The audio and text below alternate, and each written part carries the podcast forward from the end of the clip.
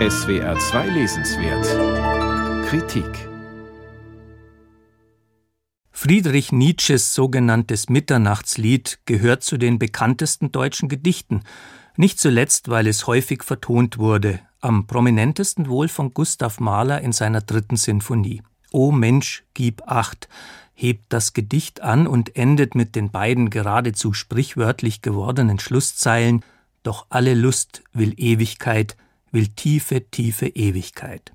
Der Wiener Philosoph Konrad Paul Liesmann hat denn auch den Titel seines Buches, das die wohl ausführlichste philosophische Interpretation des Mitternachtsliedes enthält, die je gegeben wurde, nach den Schlusszeilen benannt.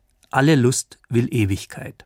Auf 300 Seiten deutet er Nietzsches Gedicht, das an zentraler Stelle in dessen berühmtem Buch Also sprach Zarathustra auftaucht, in einer akribischen, am Wortlaut der einzelnen Gedichtzeilen orientierten Lektüre vor dem weiten Hintergrund von Nietzsches Philosophie.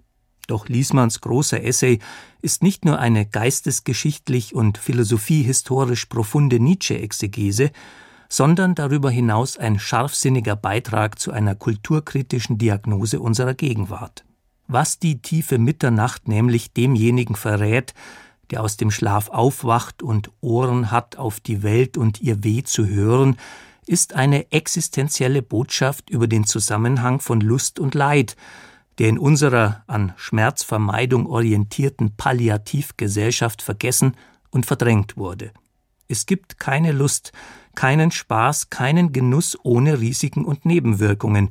Es gibt kein Glück gratis ohne den Schatten des Unglücks, Schmerz lässt sich nicht einfach aus unserem Leben entsorgen.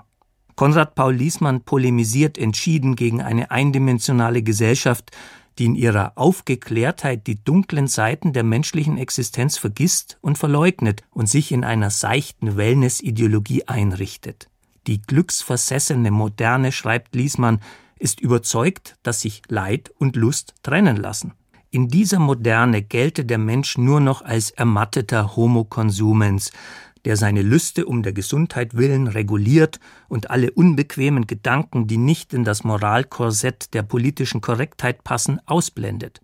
Statt sich mit der Nachtseite der menschlichen Existenz, dem Abgründigen der Welt auseinanderzusetzen, weist er im Zeichen der Cancel Culture alle abweichenden Meinungen von sich. Statt Ambivalenzen auszuhalten, predigt er Reinheit. Moralisierung ersetze die Genussfähigkeit und das ästhetische Urteil.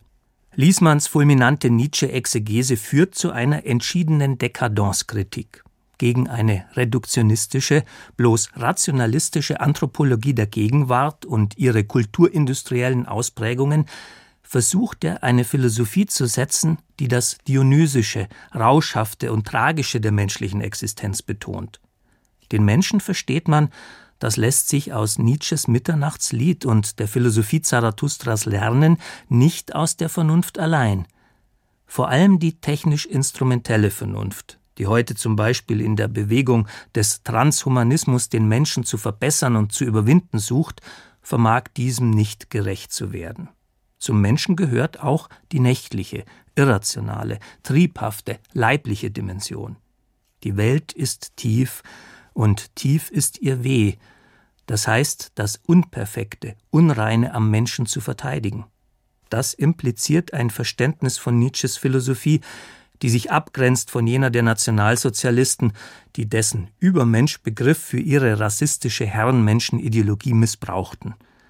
Der Übermensch, den Nietzsche im Auge hatte und den auch Liesmann in seinem großartigen Essay verteidigen möchte, ist einer, der sich in seiner tragischen Konstitution erkennt und dem Weh der Welt nicht ausweicht, ohne dass die Lust nicht zu haben ist.